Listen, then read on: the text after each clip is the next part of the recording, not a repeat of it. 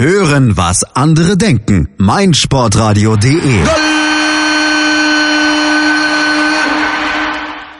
Ein frohes neues Jahr wünschen wir euch hier beim Skauserfunk auf meinsportradio.de, dem entspannten Talk zum Liverpool FC, natürlich in altbewährter Runde mit unserem lieben Freund André Völkel von den Berlin Reds, dem offiziellen Liverpooler Supporters Club. Hallo André.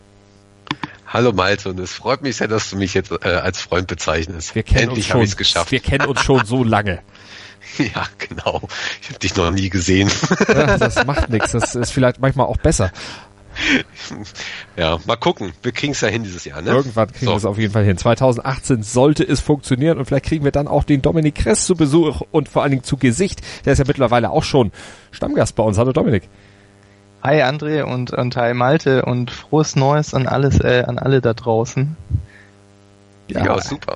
Ein frohes neues Jahr. Werden wir hoffentlich. Lass ich euch mal kurz schlecht aussehen. Ja, du, werden wir hoffentlich haben, so ein frohes neues Jahr. Und ein frohes neues Jahr wird hoffentlich für euch, äh, ihr seid ja beide Fans auch der Liverpool FC haben, ging ja schon ganz gut los zum Start ins neue Jahr. 2 zu 1 Sieg in Burnley. André, auch wenn das Ganze hinten raus ja doch sehr zäh war und auch sehr spät erst zustande kam. Ja, ja, aber umso umso schöner ist dann auch der Sieg. Äh, ja, aber ähm, das war ehrlich gesagt auch zu erwarten mit Burnley. Ich hatte auch eher auf ein 2-2 getippt oder ein 1-1. Ähm, weil wir wissen ja auch, Burnley hat äh, ist ja auf dem siebten Platz gewesen und hat ähm, die wenigsten Tore von allen Mannschaften dort oben geschossen und ähm, das ist auch die die ähm, Qualität beziehungsweise taktische Einstellung von Sean Dyche gewesen, der einfach gesagt hat, äh, ja, das ist so die, wir haben Qualität, aber wir ähm, wissen auch um die Qualität der anderen und trotz allem ist er damit relativ erfolgreich. Ähm, mich freut es, mich freut es, dass wir gerade 2018 mit der Kombination Klavan Lovren starten und dem, dem Sieg in letzter Minute. Finde ich gut. Ja, Spiel dauert ja auch manchmal länger als 90 Minuten. Wer wüsste das als Bayern-Fan äh, besser als ich? Aber ist zwar schon lange her, aber nein. Ja, das ist aber auch das, was ich, ähm, was ich sogar beim Spiel dann noch mitbekommen hatte über, über Twitter und diese ganzen Gruppen, so wo ich echt denke, so Leute, es geht wirklich über 90 Minuten. Wir kriegen auch mal in der letzten Minute ein Tor rein und wir haben auch schon öfter, auch bei ganz besonderen Spielen gegen Schwarz-Gelb oder so, auch mal in den letzten Minuten den, den Siegtreffer äh, mhm. geschossen und ähm, ja, vielleicht äh, beruhigt das dann auch mal wieder einige äh, einige Fans, ähm, dass man einfach immer merkt, so Mensch, hm, vielleicht warte ich doch mal, bis der Schiri abpfeift, bevor ich mir ein Urteil bilde. Aber es war auf jeden Fall auffällig gegen Burnley, das war wieder so ein bisschen in Richtung Zittersieg, aber trotzdem musste natürlich auch mal so ein Spiel gewonnen werden. Dominik, das Spiel zuvor gegen Leicester, da musste Liverpool ja auch wieder zurückkommen ins Spiel.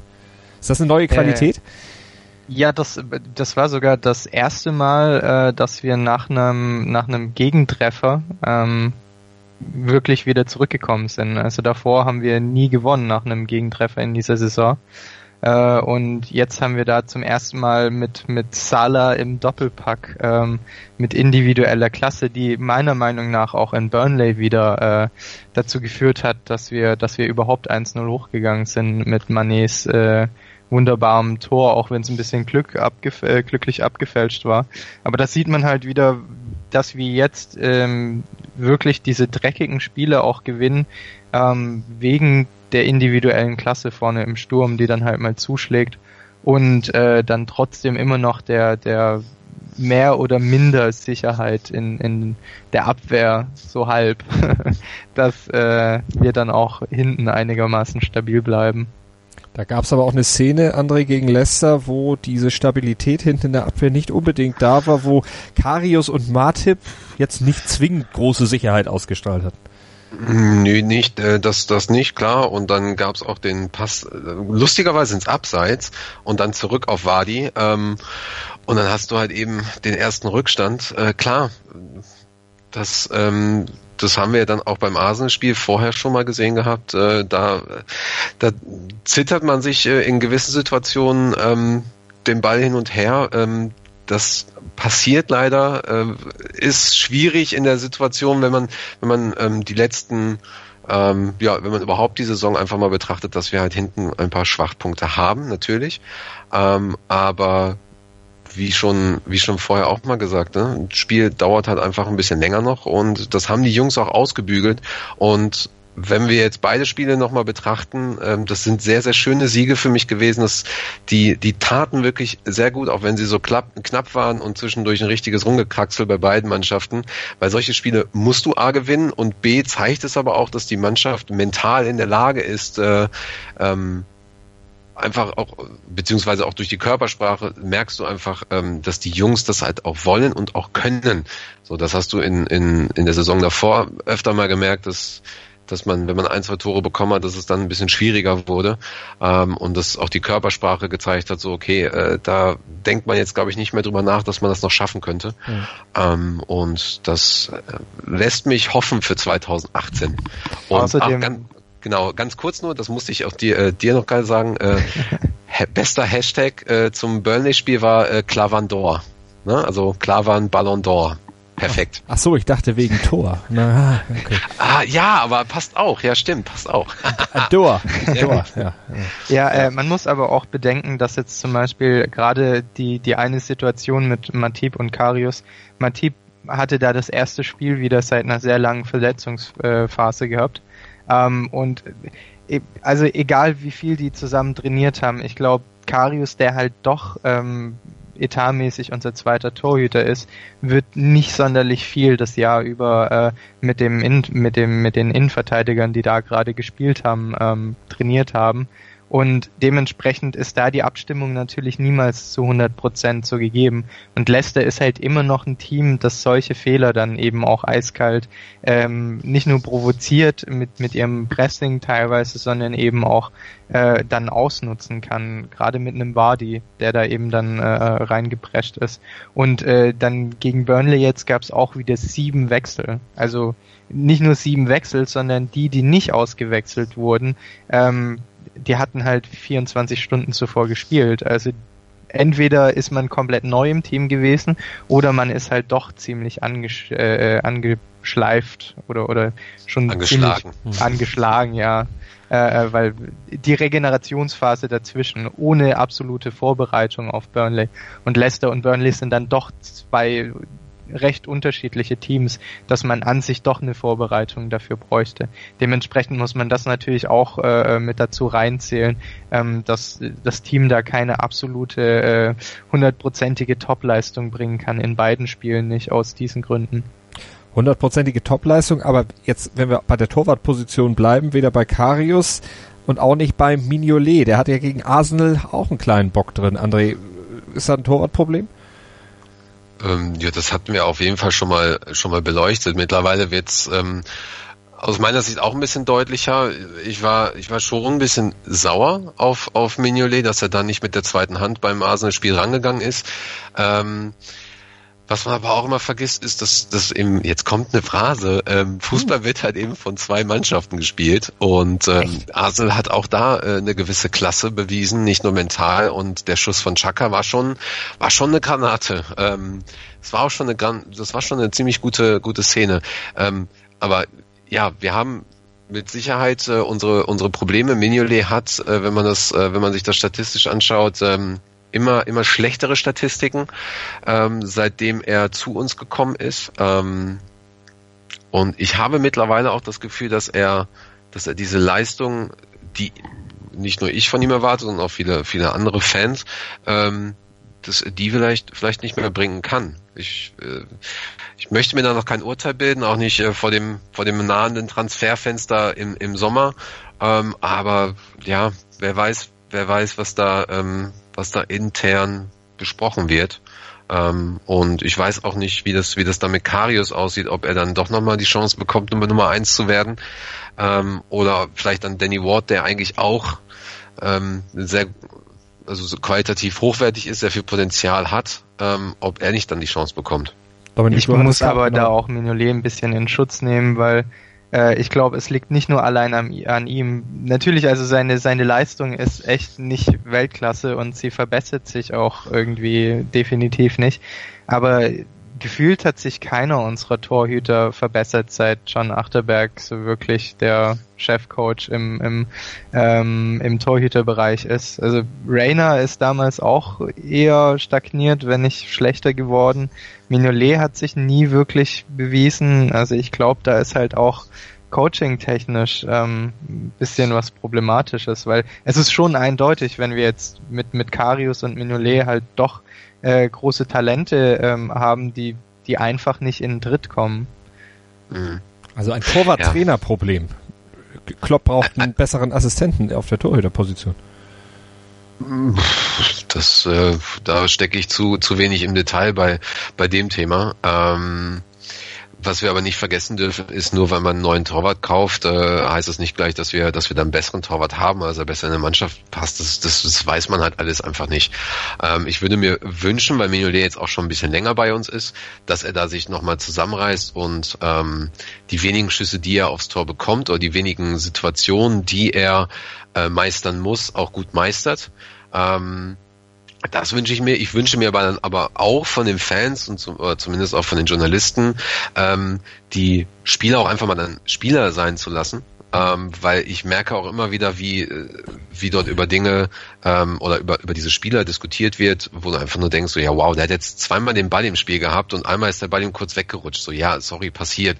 Also die, was wir, was wir, was wir nicht vergessen dürfen, ist, dass wir defensiv schon auch ähm, gerade diese Saison äh, weitaus besser stehen ähm, als in den Saisons davor. Und ähm, die wenigen Schüsse, die Mignolet abbekommt, die sind vielleicht auch dann ziemlich, ziemlich gut gewesen, so dass er da Schwierigkeiten hatte, ähm, was aber jetzt einfach trotzdem bedeutet, äh, den Ball von Chaka hätte er aus meiner Sicht halten müssen und peitscht natürlich jetzt wieder die ganze Diskussion an und wir kommen ja gleich auch noch zum Transferfenster. Mhm.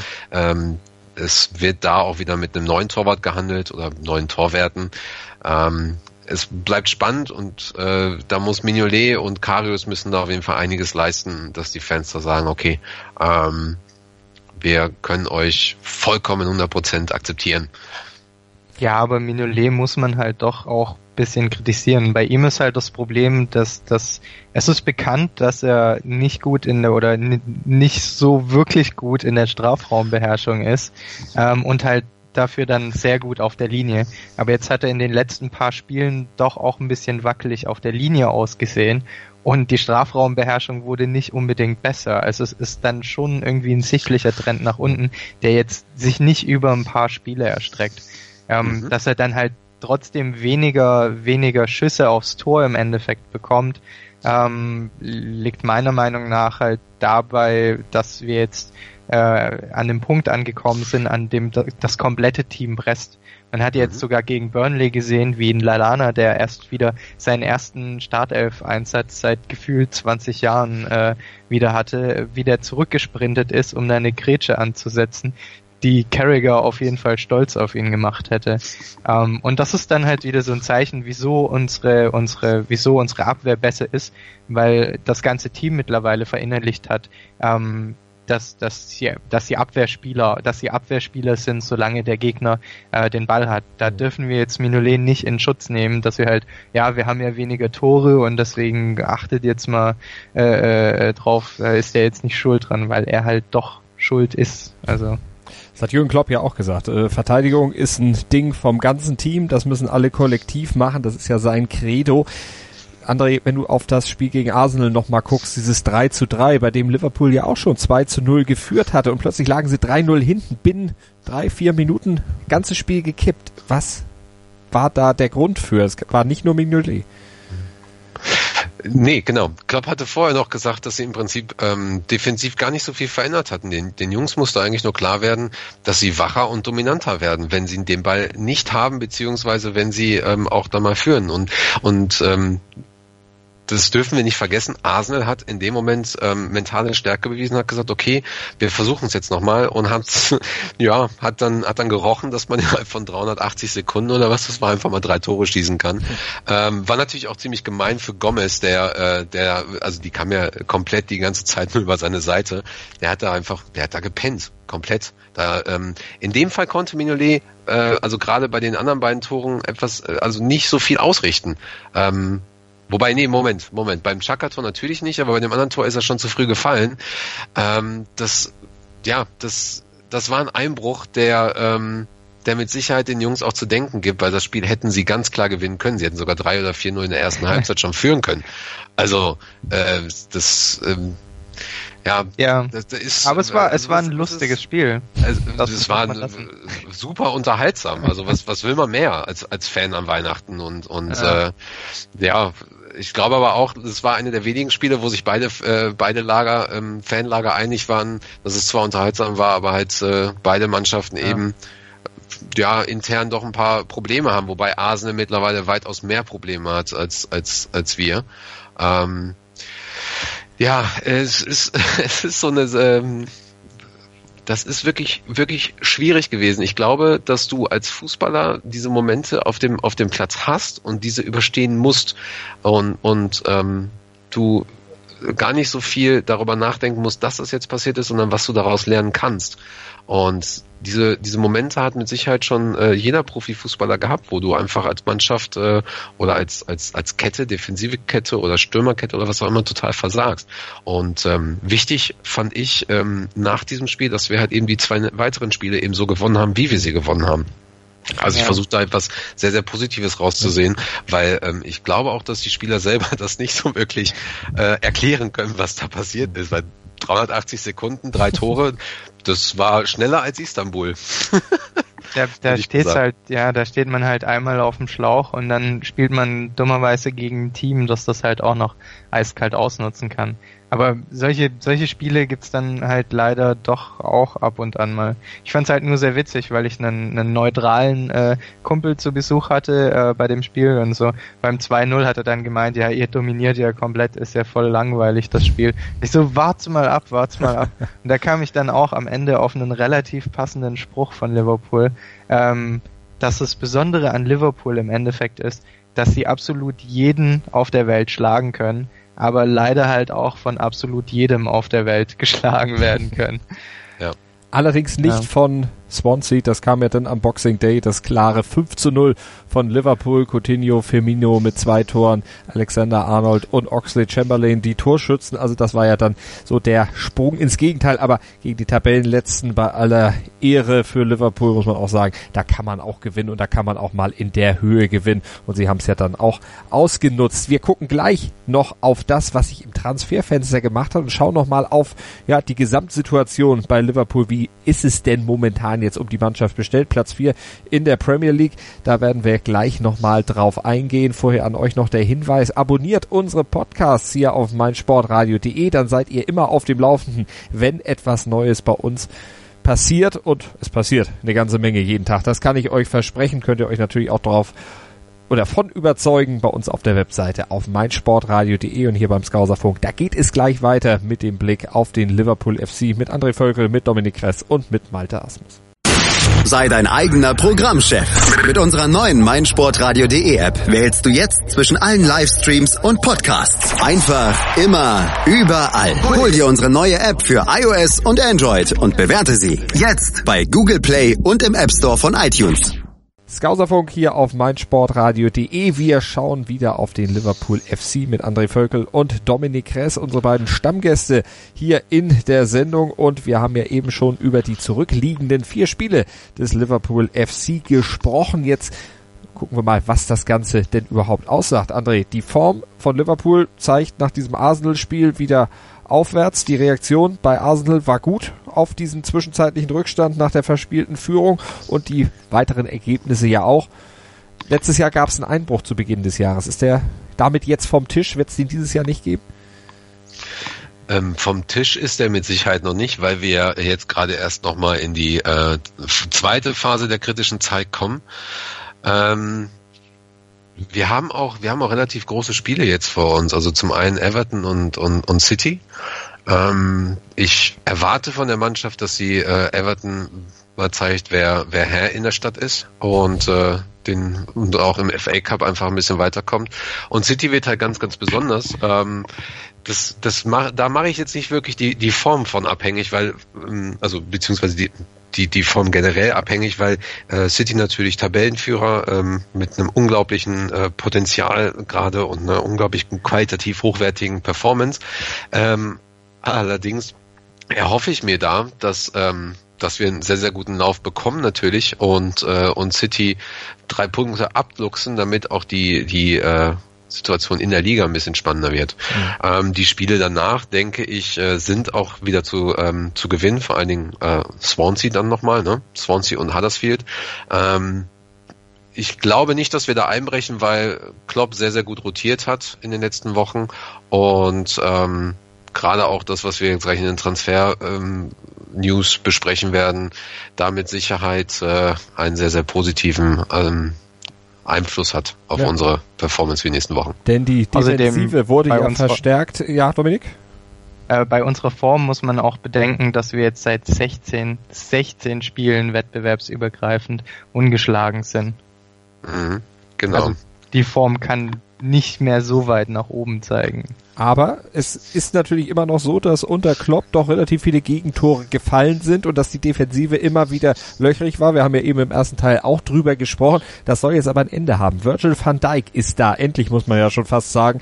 André, das war ja was, was wie lange haben wir da jetzt schon drüber gesprochen? Über die Möglichkeit eines Wechsels von Van Dijk äh, zu Liverpool? Das ist ewig her, dass wir da mit angefangen haben. Und es stand ja auch immer schon mal kurz bevor. Jetzt ist es endlich final.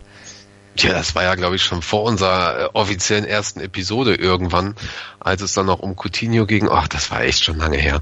Das fing, glaube ich, in der letzten Saison schon an. Und also ich weiß es gar nicht mehr. Ich habe endlich, ja, endlich. Ich warte eigentlich so drauf, dass wir Shane Long jetzt noch umsonst kriegen, weil irgendwie haben wir jetzt so viel von Southampton gekauft. Äh, wird Für mal die Treuepunkte, ja. Ja, ja, genau. Oder Foster oder ja. keine Ahnung, wer da alles spielt. Äh, ja, war wirklich extrem lang und ist damit natürlich der teuerste äh, Verteidiger der Welt. 75 Millionen Pfund, sagt man, oder sagen die Medien. Ähm, da wird es mit Sicherheit noch mal so ein bisschen nach oben gehen vielleicht, mit ein bisschen, äh, mit ein paar Boni oder was auch immer. Da halten sich die Clubs bewusst äh, bedeckt. Ist auch vollkommen okay. Ähm, ja, Virgil van Dijk, Innenverteidiger, sowohl rechts als auch links, sehr einsetz, äh, einsetzbar, sehr, sehr stark in der Luft, sehr, gute, sehr guter Freistoßschütze, eventuell dann, wenn Coutinho keine Lust mehr hat, äh, kann er da sich einsetzen, ist äh, sehr, sehr schnell, sehr ausdauernd, zumindest das, was man aus Southampton äh, von der letzten Saison her weiß. Ähm, ein sehr, sehr lauter ähm, Innenverteidiger, das, was uns, was wir auch schon mal besprochen haben, so ein bisschen gefehlt hat. Ja. Und er kann sehr, sehr gute Pässe schlagen, auch sehr, sehr weite Pässe. Das, was ich eigentlich immer von, von Lovren erwartet habe, wirklich mal so ein, so ein sehr langer Querpass nach vorne, direkt in den Sturm, Angriff äh, quasi einläuten. Ähm, von daher, wenn man überlegt, dass wir die meisten Gegentore der Top 6 äh, seit, seitdem Klopp da ist bekommen haben, ähm, mit Sicherheit ein, äh, ein sinnvoller Transfer, unabhängig jetzt von der Transfersumme oder von der Art des Transfers. Ja, über die 75 Millionen Pfund können wir aber trotzdem nochmal sprechen. Jürgen Klopp hat jetzt gesagt, der Markt bestimmt die Preise, nicht wir. Die Fans sollten diese Summe deshalb vergessen. Das hat er jetzt gesagt, nachdem er selber mal hoch investiert hat. Als er auf Paul Pogba im Sommer 2016 angesprochen wurde, auf die 105 Millionen Euro, die da angeblich zwischen Manchester United und Juventus Turin geflossen sein sollen, da hat er noch das als Irrsinn abgetan und gesagt, wenn ich äh, solche Summen mal bezahlen müsste, dann würde ich zurücktreten. Äh, Dominik, ist das wieder typisches Klopp bla bla, was wir ja aus der Bundesliga auch schon kennen und was mich an ihm eigentlich immer ein bisschen stört? Immer dieses Wasser predigen, aber Wein saufen.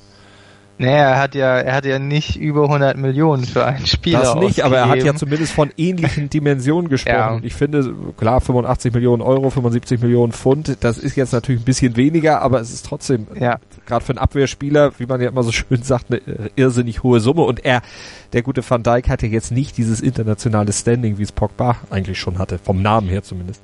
Ja, also es ist, man muss bedenken, es ist ein Premier League interner Transfer und es ist ein Transfer von einem Verein, den wir schon seit Generationen ausräubern. Die haben natürlich dann äh, äh eine harte, äh, eine harte Preisverhandlung äh, mit uns geführt. Und äh, die Sache ist bei, bei Liverpool, wir haben einfach zu viel Geld und zu wenig Abwehr. Also tauschen wir viel Geld gegen viel Abwehr. So ist das ja dann eine, logische Sache dass ähm, die Preise jetzt halt so irrsinnig hoch sind, Ähm, ist eine schwierige Situation, ja, aber im innerhalb des, des äh, englischen Marktes ist es tatsächlich gar nicht mal so gigantisch überraschend. André, wie siehst du die Reaktion von Klopp auch darauf? Ähm, nachvollziehbar. Also äh, Klopp hat ein Statement auch damals zum Pogba-Transfer abgegeben. Äh, das, ähm, das Statement kaufe ich ihm ab und ich kaufe ihm auch das Statement jetzt ab, weil A, ähm, ändert sich immer mal wieder etwas im Leben und äh, dann muss man auch mal etwas revidieren, was man vorher gesagt hat. Und äh, das finde ich überhaupt nicht so schlimm. Das ist natürlich typisch heutzutage. Ja, aber du hast ja damals gesagt und so weiter. Finde ich vollkommen in Ordnung. Und er hat damit halt leider auch recht, ähm, weil, äh, weil weiterhin ähm, ist es, äh, sollten die Fans sich überhaupt nicht über dieses, dieses Geld äh, aufregen in dem Moment, weil ähm, das wird Dominik vielleicht gleich nochmal kurz beleuchten, äh, also ganz, ganz ganz, ganz grob nur beleuchten. Äh, wir haben das Geld und wir können das Geld zahlen. Wir haben sehr, sehr gut gewirtschaftet. Ähm, aber auf der anderen Seite ähm, dürfen wir nicht vergessen, dass diese Summen meistens für offensive Mittelfeldspieler geflossen sind oder für Stürmer. So, und das große Problem, was die meisten Mannschaften mittlerweile haben, auch die großen Mannschaften, ist, dass die Defensive ähm, Probleme macht. So, und wir brauchten, um es einfach mal sehr sachlich zu sehen, wir brauchten eine Verstärkung, wir brauchten einen Push, wir brauchten eine konstante Leistung, wir brauchten Höhe, Lautstärke und alles das, was ich gerade auch schon gesagt habe. Und wir brauchten diese, diese Manpower quasi jetzt. Mhm. So, wir wollten sie eigentlich schon am Anfang der Saison haben. Wir brauchen sie halt und da hat dann, dann äh, ja, sagt halt eben Klopp, okay, wir brauchen den Spieler, was wollt ihr dafür haben? Haben sie wahrscheinlich dann noch mal ein bisschen runtergehandelt, wahrscheinlich, ähm, und haben dann gesagt, okay, wir können uns das leisten, wir holen ihn jetzt, weil es ist genau der Spieler, den wir jetzt gerade brauchen. So. Und da kommt vielleicht nochmal ein, zwei andere Spieler. Von daher aus sachlicher Sicht ist das ein vollkommen normaler Transfer für mich. Alles in Ordnung. Das Geld dafür haben wir auch. Und ähm, aus aus romantischer Sicht sehe ich das, also aus fußballromantischer Sicht sehe ich das ein bisschen problematisch mit Van Dijk. Ähm, weil mir das alles so ein bisschen schmierig vorkommt, weil er halt vor kurzem auch erst den Vertrag verlängert hatte bei Southampton, gesagt hat, so ja, hier ist meine Zukunft, dieses ganze Blabla und dann auf einmal ähm, wird der Transfer ange, ange, äh, angekündigt und dann sagt er halt so, es war für mich ein Traum, äh, das, das rote, rote Shirt überzuziehen und so weiter, ist dann in Enfield, ähm, berührt sogar das, äh, dieses Enfield ähm, ähm, Bild ähm, kurz vom Einlauf, äh, also in den Tunnel-Einlauf äh, zum, zum Feld. Von daher, da, da sehe ich es halt ein bisschen kritischer. Mhm. Und wie schon gesagt, wenn du, wenn du irgendwie fünf bis sechs Milliarden oder sowas in den nächsten Jahren in die, in die Liga reinpumpst, aufgrund der ganzen, ähm, aufgrund der ganzen Fernsehrechte dazu, dann wundert es mich doch nicht, dass dieses Geld einfach dann da ist. So, das wundert mich nicht. Vollkommen nicht. Dominik, wie schmierig ist dieser Transfer? André hatte dieses schöne Wort eben benutzt. Ja, schmierig ist jetzt wieder so ein, ist jetzt wieder so ein hartes Wort. Ähm, ja, ich verstehe einerseits äh, die Beweggründe von vielen, die sagen, da geht irgendwie jetzt die ganze Fuß, äh, Fußballromantik äh, dahin. Aber andererseits muss man halt äh, den, den heutigen Fußball auch als das sehen, was es ist. Äh, Liverpool ist nicht irgendwie nur ein Fußballverein, sondern es ist eine weltweite Marke. Es ist eine, eine weltweite Marke, die sich, ähm, die sich nicht nur oder eigentlich hauptsächlich nicht mal über die Spiele trägt, ähm, nicht über die Tickets trägt, sondern über Merchandise, über die Fernsehgelder. Dementsprechend ähm, sind da auch Einnahmen in den letzten Jahren geflossen. Ähm, wir sind jetzt weit über über 350 äh, Millionen ähm, Pfund im Jahr mhm. äh, an Einnahmen. Das, das muss man halt auch bedenken, dass, dass, dass, dass das Ganze zwar für uns Fans immer noch diese, dieses romantische, ja, unser Club, ähm, alles für den Dackel, alles für den Club äh, Sache ist, aber im Endeffekt ist es halt ein, ein Millionen, ein Milliardenunternehmen, ähm, das irgendwie Investments tätigen muss, um daraus irgendwelche Rendite zu ziehen. Und das Investment, das sich Liverpool nun mal jetzt erlauben konnte, weil es, äh, weil Liverpool über die letzten drei Jahre sehr gut gewirtschaftet hat. Also wir haben ähm, vor vor vor zwei Jahren zum Beispiel jetzt äh, einen, ne, einen Gewinn von 60 Millionen gemacht. Wir haben letztes Jahr zwar wieder Verlust von 19,5 Millionen Pfund gemacht, ähm, das war aber wegen dem Stadionausbau unter anderem, der 114 Millionen Pfund ungefähr gekostet hat. Ähm, und das zählt ja dann zum Beispiel auch nicht zum äh, Financial Fairplay dazu. Heißt also, wir haben 60 Millionen plus äh, nochmal irgendwie äh, 100 Millionen dazu in den letzten drei Jahren allein an Gewinn gemacht mhm. im Sinne des Financial Fairplay. Und wir sind jetzt gerade bei 120 Millionen äh, Differenz, was, was unsere Transferbilanz aus, äh, was unsere Transferbilanz besagt. Mhm. Und äh, der Januar ist erstens noch lang und zweitens äh, hat die Premier League nun mal jetzt neue Fernsehgelder seit 2016, die äh, nochmal eine Milliarde höher liegen als die letzten Jahre. Heißt also, dass wir nochmal höhere Einnahmen bekommen werden. Und da gibt's jetzt eine Entscheidung, die jeder für sich selbst oder die jeder Verein für sich selbst treffen muss. Ähm, halten wir die halten wir die Gehälter, die wir bieten oder die Transfersummen, die wir bieten, äh, gering und bekommen dann halt nicht die Spieler und ohne die Spieler nicht mehr den Erfolg und ohne den Erfolg nicht mehr weiteres Geld? Oder investieren wir jetzt nun mal im höheren Sinne oder im höheren Maße, weil wir auch im höheren Maße Einkunft bekommen? Wenn ich jetzt irgendwie 10.000 äh, Euro im Monat mehr verdiene, werde ich auch 10.000 Euro im Monat mehr ausgeben und das wird den Markt halt verändern. Und Liverpool hat ja noch einige Kandidaten auf dem Zettel, wo ja dann auch wieder einige Millionen für rausgehen können. Jack Butland zum Beispiel, der Torhüter von Stoke City, ist so einer, den sie da ja auf dem Zettel noch haben. Und der selber soll ja auch schon gesagt haben, er hat sein Herz irgendwie an die Anfield Road verloren. André, ist das einer, der jetzt schon im Winter kommt? Hm, das würde mich wundern weil wir haben ja momentan noch drei Torwerte. Ähm, Aber da haben wir auch darüber gesprochen, dass die ja nicht unbedingt die allerbesten sind. Ja, ja, genau, aber trotz allem. Äh, also ein Torwartwechsel im Winter ist immer sehr schwierig, ja. weil Torwerte müssen sehr viel mit, mit ihrer Abwehr abstimmen. Und da muss sehr viel Verständnis füreinander sein und eben auch sehr viel Verständnis fürs Spiel, weil mhm. gerade Liverpool eben auch einen mitspielenden Torhüter hat. Aber es und, kommen ja noch äh, vielleicht sogar noch weitere Verteidiger. Ich meine, mit, mit Van Dijk ist ja einer schon da, aber vielleicht kommt ja auch Manuel Akanji von Basel. Auch einer, der sehr heiß gehandelt wird. Da müssten wir aber dann vorher drüber reden, wann wird Van Dijk wahrscheinlich eingesetzt, weil das wird dann wahrscheinlich auch erstmal eine Weile dauern, bis Van Dijk eingesetzt wird, damit er vorher ein bisschen Training hat, um sich mit den anderen abstimmen zu können. Weil vor allem Klopp da selber immer sagt, äh, Abwehr ist viel Reden, ist viel Verständnis füreinander. Deswegen ist er äh, bei Van Dijk hat es jetzt auch nicht so eilig, ihn mhm. sofort reinzuschmeißen, äh, auch wenn individuelle Klasse viel ausmacht macht Kommunikation und macht Verständnis füreinander und für die Position wesentlich mehr in der Abwehr aus. Dominik, wann glaubst du, wird er eingesetzt? Das erste Mal? Was ist dein Tipp? Everton auf jeden Fall nicht. Äh, City wird auch schwierig, weil es halt doch einfach ein sehr, sehr schwieriges Spiel ist, äh, um da zu starten. Weiß nicht, vielleicht in der Halbzeit äh, oder, oder ab, gegen Ende vom, vom City-Spiel äh, gibt er vielleicht sein Debüt. Aber nur weil Klopp immer dann in der 87. wird er dann wieder eingewechselt. Klopp-esk. ja, genau, denke ich aber auch.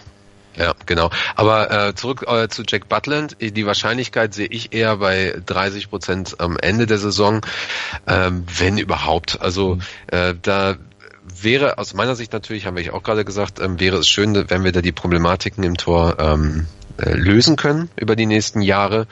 Ähm, vielleicht wird es auch dadurch gelöst, wenn, wenn, wenn Van Dijk hinten spielt mit äh, Lovren Klaver, Matip zusammen, vielleicht noch einem äh, anderen Verteidiger und da einfach ähm, auch lauter ist. Vielleicht nimmt man da so ein bisschen den Druck von, von Mignolet, der, der vielleicht auch für seine, für seine, ähm, für sein Potenzial oder das Potenzial nicht hat, so viel zu machen.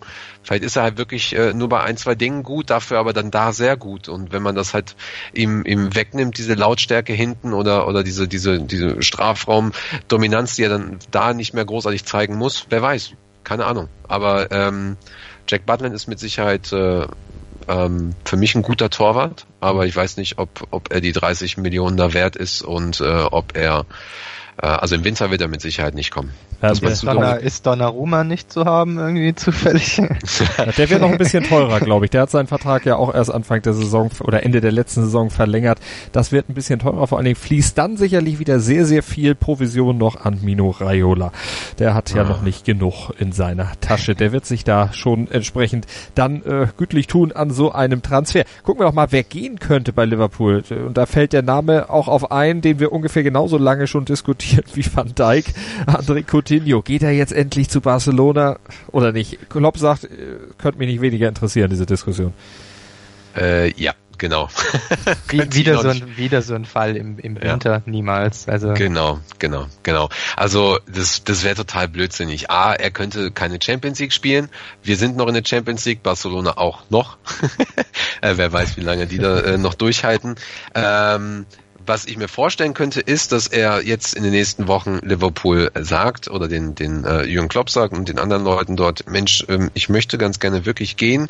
Ähm, wie sieht es aus? Äh, lass doch mal hier Barcelona ähm, äh, mir, mir ähm, ja, einfach einfach sagen, wie viel die zahlen wollen, stimmt das ab und ich mache dann den Vorvertrag, so dann haben wir genug Zeit und habt ihr auch genug Zeit, euch darauf vorzu, vorzubereiten und ich glaube, ähm, dass das eher passiert, als dass er im, im, im Winter geht. Die Wahrscheinlichkeit, dass er die Mannschaft verlässt im Sommer, sehe ich mittlerweile sehr hoch bei fast, äh, also aus meiner Sicht schon über, über 75 Prozent. Ähm, lustig ist äh, in dem Zusammenhang, dass es ja jetzt so als Skandal hochgezogen wurde, was da bei Nike äh, im Nike Shop oder Barcelona Shop passiert ist, wo dann äh, die Bilder von Coutinho und so weiter bekannt geworden sind. Das war aber ähm, eher äh, ein Hack von, äh, von irgendwelchen Leuten, weil die dann, weil klar waren ja dann auch zu Barcelona gehen sollte. Die wussten wahrscheinlich mehr als wir. Ähm, genau, und Wenger wird neuer Trainer und so weiter. Also äh, wer da glaubt, was äh, Kicker und die ganzen anderen schreiben äh, oder was weiß ich, was für Seiten da ähm, sagen, dass Coutinho dann jetzt schon fix ist dort, äh, also Leute, ernsthaft, ein bisschen nachdenken. Alleine schon beratetechnisch, weil im Endeffekt haben die Berater ja wieder das, das letzte Wort dabei, wie es jetzt mit den Wechseln steht. Und Coutinho ist zurzeit äh, eine der Schlüsselfiguren in einer der besten, wenn nicht die, die beste Frontreihe, ähm, äh, Sturmreihe, die es derzeit auf dem europäischen äh, Spitzenfußball gibt. Also jetzt zu gehen, äh, das halbe Jahr noch durchzuspielen, wird seinen Marktwert auf jeden Fall nur steigern. Ähm, jetzt in ein neues Team zu wechseln, wird das nicht unbedingt garantiert tun. Und mit Hinblick, äh, Hinblick auf, auf die WM vor allem, ähm, wird wahrscheinlich jeder, äh, jeder gierige Berater die Entscheidung treffen, die am Ende mehr Geld äh, rausziehen wird. Und das ist der höhere Marktwert, in einem bestehenden Team weiterzuspielen. Und natürlich gibt's auch noch Spieler, die weiter gehandelt werden, sowohl was Abgänge als auch was Zugänge äh, anbelangt. Origi zum Beispiel, der Wolfsburger. Wahrscheinlich wird er in Wolfsburg bleiben, André, so siehst du es zumindest, oder? Ja, schon, schon. Ähm, ich habe ihn leider die letzten Wochen gar nicht mehr ähm, dort beobachtet, krieg aber immer mal wieder mit, dass er ähm, mal gut, mal schlecht spielt, mal Tore hat, äh, also mal ähm, trifft. Das hat er ja bei Liverpool auch ganz gut äh, hinbekommen. Ich könnte mir wirklich vorstellen, dass er äh, genauso geht wie äh, Sturridge ausgeliehen wird, vielleicht sogar.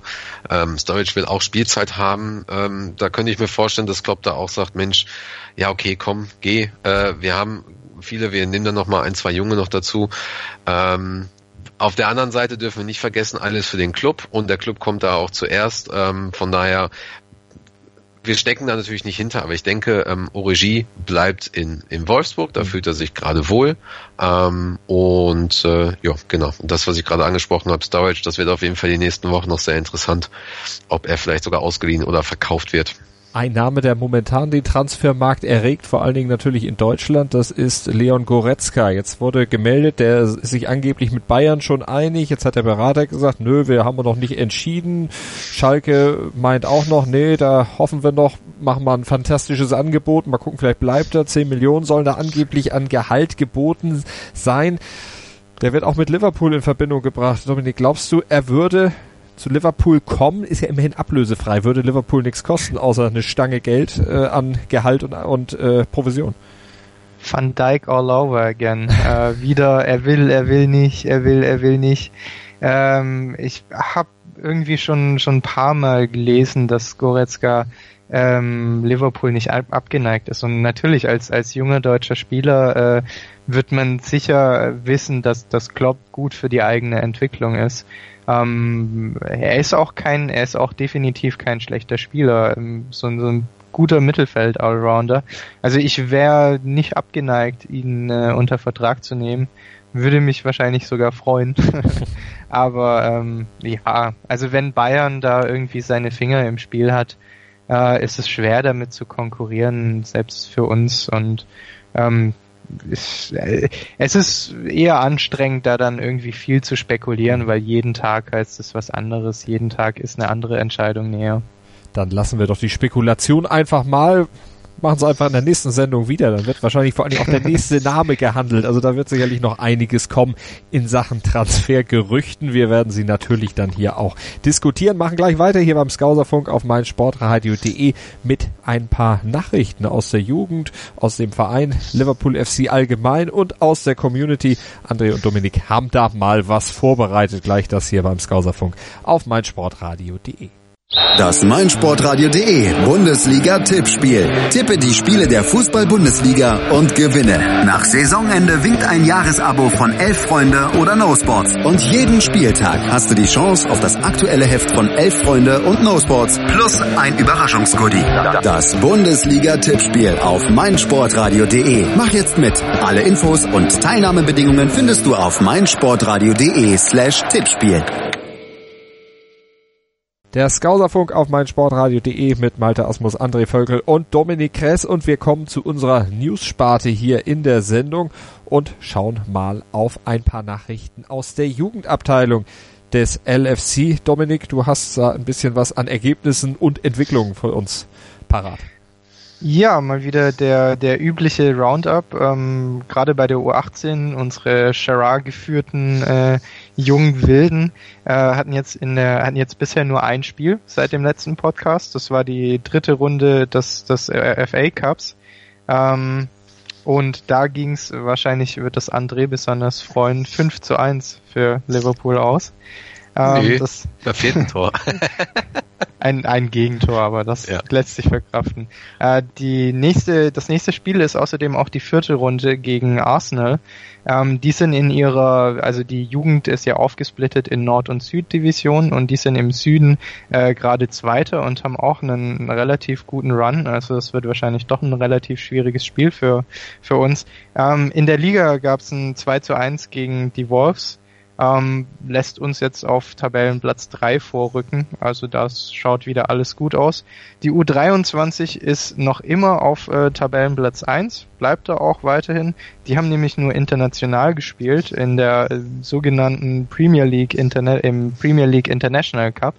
Äh, ist im Endeffekt sowas wie die Champions League nur von der Premier League organisiert und im Endeffekt also die Champions League mit sehr hoher englischer Beteiligung. Also wie die eigentliche Champions League. und, und, da ging es gegen PSW äh, Eindhoven und äh, sehr erfolgreich mit 3 zu 0. Ähm, vor allem Brewster und Wilson sind natürlich wieder im Scoreboard, äh, wie immer. Ähm, da führen wir die, Gru äh, die Gruppe jetzt mit drei Spielen an. Und äh, vor allem Wilson ist da noch interessant, weil der leider immer noch keinen neuen Vertrag unterzeichnet hat.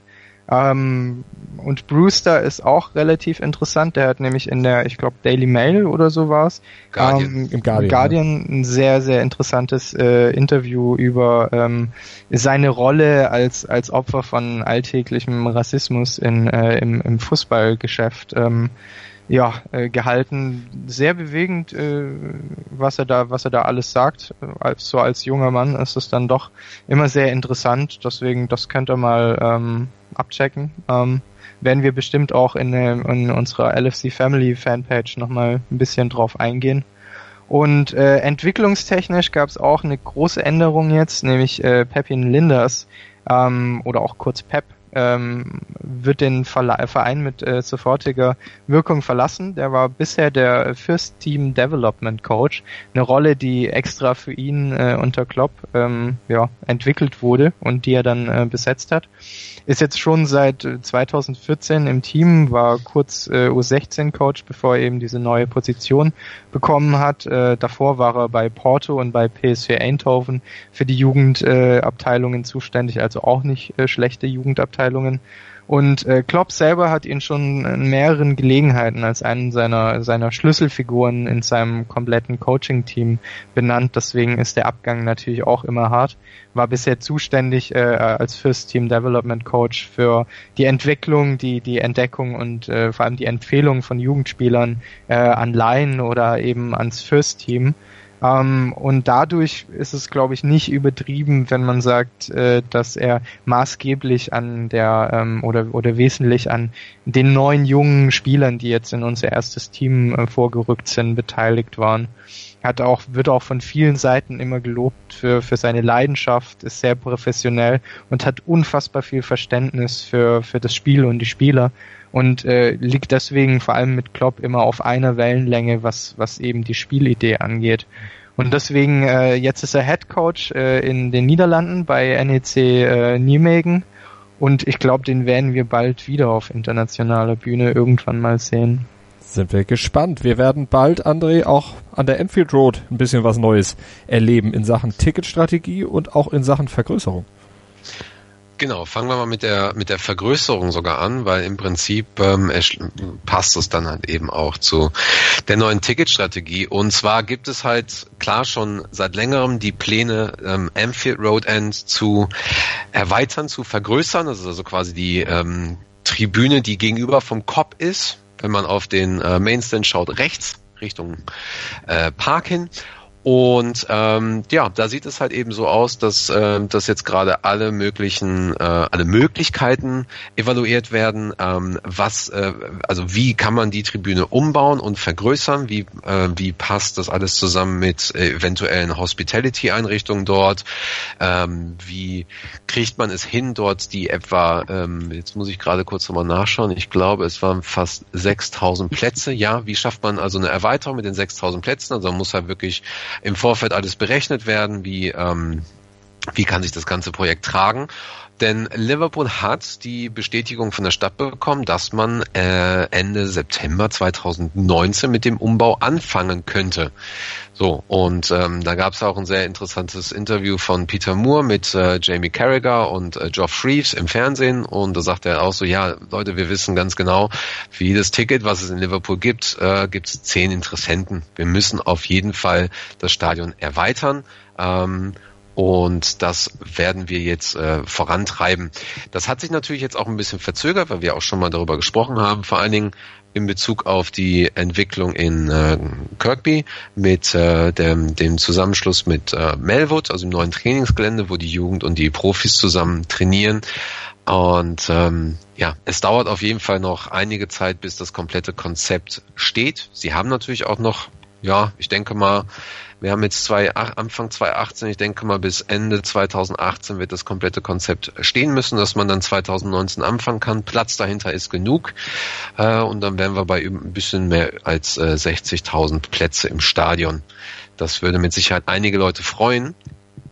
Ähm, ja, jetzt haben wir halt nur eben das Problem mit der Ticketstrategie, denn vor kurzem gab es halt ein, äh, ein sogenanntes Forum, Fanforum. Also es ist kein digitales Fanforum in dem Fall, sondern es ist halt wirklich ein Treffen, wo sich Offizielle von Liverpool mit ausgewählten äh, Fans und Sprechern von Fangruppen treffen.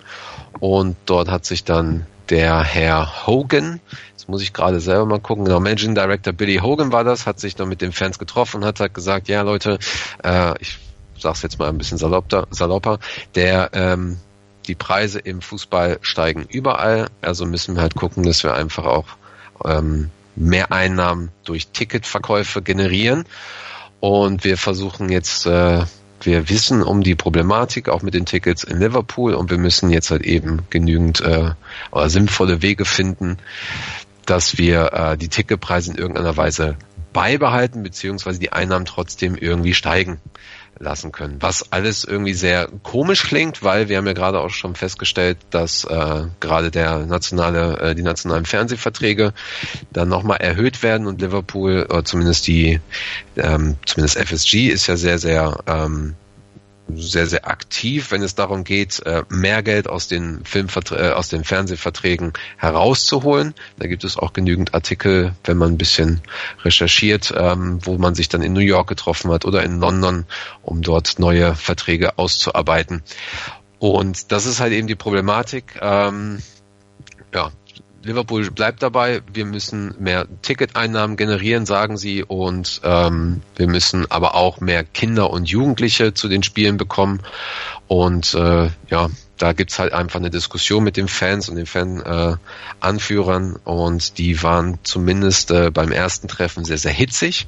Und es ist auf jeden Fall sehr wichtig, dass dort die Fans gehört werden, ob in irgendeiner Weise dann ähm, vielleicht die Ticketpreise sogar sinken und besondere besondere Strategien ausgearbeitet werden für die Leute in Liverpool. Das äh, bleibt abzuwarten. Ich bezweifle es momentan, denn das klingt alles, ist alles irgendwie ein sehr, sehr komischer Beigeschmack. Ähm, das gilt es auf jeden Fall zu, zu äh, beobachten. Das werden wir Zeit. natürlich tun und du hast noch mehr Tipps für uns, was wir denn noch beobachten können in Sachen Liverpool FC. Hast einen Videotipp von uns, äh, für uns.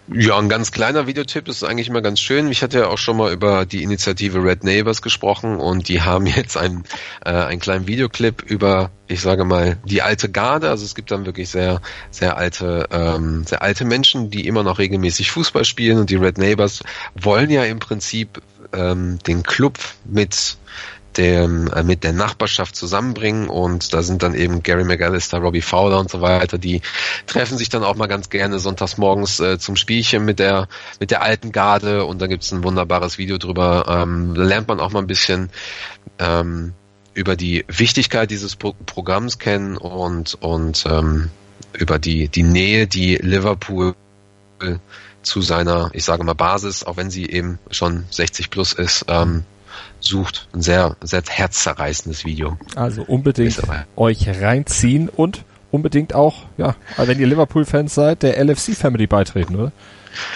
Ja, das sowieso. Das kommt in nächster Zeit. Genau. Ähm, wir planen auf jeden Fall Großes. Ich kann noch nicht alles erklären äh, beziehungsweise verraten, solange äh, solange das noch nicht äh, alles hundertprozentig steht. Was ich aber sagen kann, ist, ich hatte ja auch schon vor einiger Zeit öfter mal Aufrufe äh, gestartet. Ähm, wir haben sehr sehr viele Städte momentan, in denen wir äh, für die Rückrunde und vor allen Dingen speziell auch für die Hinrunde nächste Saison Pub Viewings planen wo ähm, wir sehr gute Kontakte haben mit Pubs mittlerweile und wo wir aber auch sehr viele Fans vor Ort haben, die Bock haben auf das, was wir in Berlin geschafft haben, in Hamburg und auch in Karlsruhe so langsam anläuft. Und da kann ich eigentlich nur jeden ähm, ja, dazu ermutigen, wenn ihr selber Bock habt, äh, eine kleine, kleine Pub-Initiative aufzubauen, kleines, ähm, sich öfter mal im Pub mit, mit Scousern zu treffen, mit mit ähm, Liverpool-Fans oder zur Not vielleicht auch mit gegnerischen Fans, um da ein bisschen, bisschen äh, euch gegenseitig äh,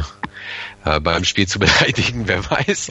Ähm, ruft uns an oder schreibt uns eine E-Mail, kontaktiert uns auf Facebook oder Twitter. Wir helfen euch momentan dabei sehr, sehr intensiv und äh, wir haben Lust, dass gerade so die, die Fanlandschaft in Deutschland, was Liverpool angeht, wieder ein bisschen aktiver wird, denn da müssen wir uns nichts vormachen. Die Wahrscheinlichkeit, dass die Leute äh, mehr als ein bis zweimal im Jahr nach M4 kommen, ist sehr gering und äh, immerhin gibt's halt über über 40 Spiele, die, die es zu, zu gucken gibt. Und da gibt's immer noch genügend Möglichkeiten, mal bei einem kühlen Bierchen oder einer leckeren Pommes in der Bar Fußball zu gucken. Also macht das auf jeden Fall. Nächste Möglichkeit ja vielleicht schon am 5.1., dann geht's im FA Cup für Liverpool gegen Everton und am 14.1. in der Premier League dann gegen Manchester City. Also zwei wirklich ja, richtungsweisende Spiele kann man vielleicht sagen.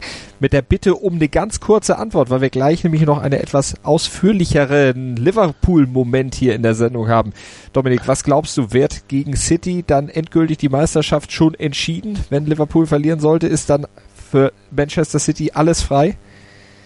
Puh, dadurch, dass sie jetzt endlich mal Punkte liegen lassen haben, würde ich das nicht sagen. So weit würde ich nicht gehen, ne. Also ist da dann eine Entscheidung noch vertagt ähm, und dann André das Derby gegen Everton im FA Cup. Wie schwer wiegt dieser na, Verlust von Salah und Mané ist es nicht, aber die müssen ja haben ja in Afrika noch ein paar äh, Termine wahrzunehmen. Wie sehr wird die das belasten vor diesem Spiel? Ja, äh, im Gegensatz zur Mannschaft, die im Hotel schläft, werden die halt im Flugzeug schlafen. Ich könnte mir vorstellen, dass die trotzdem zum Spiel kommen. Ähm, also äh, steht außer, außer Diskussion. Die sollen nach Ghana fliegen zur, zur Preisverlangung. Steht außer Diskussion. Äh, die werden im Flugzeug schlafen und ich könnte mir vorstellen, dass die ja vielleicht ähm, zweite Halbzeit eingewechselt werden, 60., 70. rum. Und äh, ich gehe auch davon aus, dass wir ähm, Everton dieses Mal äh, in die Schranken weisen werden. Und zwar ganz klar und deutlich. Also und außerdem zur Preisverleihung zu Afrikas Spieler des Jahres, den Salah natürlich gewinnen wird. Klar. Also. Und wir werden natürlich wieder drüber berichten und Bilanz ziehen dann hier beim Skauserfunk auf meinsportradio.de. Ich sage vielen Dank an André Völkel und an Dominik Kress. Danke dir, Malte. Ich danke dir auch, Malte. Bis dann. Und nach einer kurzen Pause hören wir noch den Liverpool-Moment von Mark Hewley aus Hildesheim. Der erzählt uns, wie er Fan des Liverpool FC wurde. Hallo, hier ist Benny Hövedes und ich höre meinsportradio.de. Hören, was andere denken auf meinsportradio.de. Sendung verpasst? Kein Problem. Alle Sendungen gibt es auch als Podcast auf meinsportradio.de. Hi, mein Name ist Mark Anthony Curie, bin 24 Jahre alt, komme aus Hildesheim. Meine Wurzeln entsprangen aus äh, Liverpool. Meine ganze Familie ist in Liverpool, darum habe ich schon so eine große Verbindung zu der Stadt. Und es ist ja nicht unbekannt, dass wir aus Liverpool eine, ja, sagen wir mal, Fußball extremes Interesse haben, dass wir eigentlich schon Fußball verrückt sind durch FC Everton, äh, Liverpool FC ähm, und auch englische Nationalmannschaft. Wir sind halt alle bekloppt, was Fußball angeht. Da musst du richtig ge drin geboren sein. Und als Kind habe ich das Finale mit meinem Vater geguckt gehabt, 2005 in der Champions League wo Liverpool gegen den AC Milan gespielt hat, 3-0 hinten lag und dann das 3-3 gemacht hat in der zweiten Halbzeit. Ähm, mein Vater, muss ich sagen, ist Toffee-Fan, aber der, ja, ist halt Champions League Final gewesen, hat er gesagt gehabt, ja, fucking Liverpool kriegt auf die Fresse von AC Milan, da habe ich nur gesagt, mal abwarten. da war ich ja noch nicht so Fußball interessiert aber seitdem ich dieses Spiel gesehen habe, ja, hat's mich halt erwischt gehabt. Habe dann gesagt, gab gut, verfolgst du mal die nächsten Spiele bisschen. Und so wirklich richtig verfolgt dann habe ich die Saison 2006, 2007. Weil das hat mich schon interessiert gehabt, Liverpool FC, was wie machen sie es und dies und das und wie spielen sie durch Rafa Benitez. Ähm, da haben sie ja noch Craig Bellamy geholt, Peter Crouch, Dirk Coit, John Alrisa, Stephen Finnan hatten die Agge, Carragher, das ist schon eine richtig geile Mannschaft gewesen. Sammy, Sammy Huppier, äh, Stevie G, Xabi Alonso. Ah, das war eine geile Mannschaft in meinen Augen. Und als Kind unter den Trainer Rafa Benitez, einer der genialen Trainer, die, die, die so ein Finale gestaltet hat, in ne, Champions League Finale gegen AC Milan. Und in dem Jahr sind wir ja auch dann in die äh, Champions League Finale wieder gegen AC Milan gekommen. 2-1 verloren, zwei Tore durch äh, Felipe Inzaghi und ein Tor für uns hat Dirk Coit gemacht. Ähm, es war ein bisschen traurig für mich. Ich habe schon fast äh, mit 10 gekämpft. Also eigentlich habe ich schon ordentlich gekämpft gehabt, weil noch so ein schönes Spiel hätte ich gerne gehabt, nochmal so ein Champions League Sieg ähm, als voll integrierter Fan. Um, und man verbindet halt auch mit dem Verein sehr viel mit dieser Stadt und ähm, allein schon, weil meine Wurzeln ja aus Liverpool stammen, ich äh, mich auch als Skaukse fühle auch hier nicht so wirklich rein integriert, aber halt äh, der Englisch, ähm, die ganze Familie Englisch, also ganze äh, Scouser Family. Ähm, verbinde ich sehr viel mit dem Verein und die Stadt und den Menschen drin. Das ist eine wunderschöne Stadt in meinen Augen. Hafenstädte sind allgemein romantisch, wunderschön.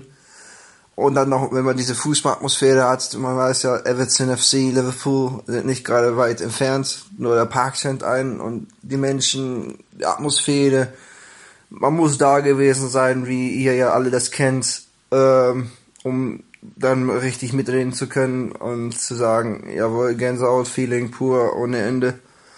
Ähm, und der schönste Moment für mich war eigentlich, ähm, na, es war eigentlich kein schöner Moment. Ich finde eher, die traurigen Momente sind manchmal auch die schönsten Momente, wie man sieht, wie Stevie G abgegangen ist. Ein Spieler, der jahrelang für uns gespielt hat, keiner war ihm böse, dass er dann zu LA gegangen ist und da sieht man halt auch, wie wir den Spieler und den Verein unterstützen. Das ist für mich, in meinen Augen, ist das ein schöner Moment, wo man sieht, aha, Junge, du kannst noch mal ein bisschen Geld verdienen, du hast alles gegeben für den Verein, es reicht nicht mehr für diese Liga, für die englische Premier League reicht es nicht mehr. Geh deinen Weg, wir wünschen dir alles Gute.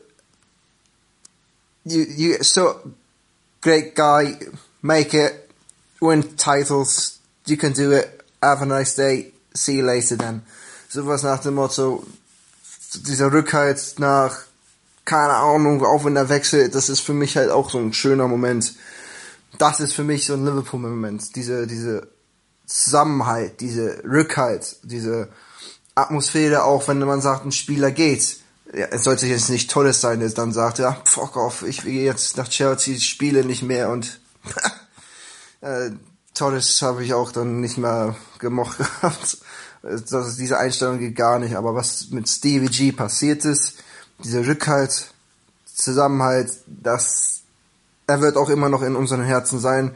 Ist ja, wie gesagt, Trainer jetzt mit beim FC Liverpool, macht einen guten Job. Super Junge. Und ja, das ist für mich eigentlich mein LFC-Moment, der mich auch so ein bisschen gerührt hat, wo ich gesagt habe, geiler Verein, geile Menschen, so muss das sein, dieser Zusammenhalt. So, that was it. My Liverpool Moments. Ähm, ich entschuldige mich, dass ich ein bisschen mit Englisch rede, aber ist alles gut. So, have a nice day then. Hören, was andere denken. meinsportradio.de. Jetzt auch als App. Schatz, ich bin neu verliebt. Was? Da drüben. Das ist er. Aber das ist ein Auto. Ja, eben. Mit ihm habe ich alles richtig gemacht. Wunschauto einfach kaufen, verkaufen oder leasen. Bei Autoscout24. Alles richtig gemacht.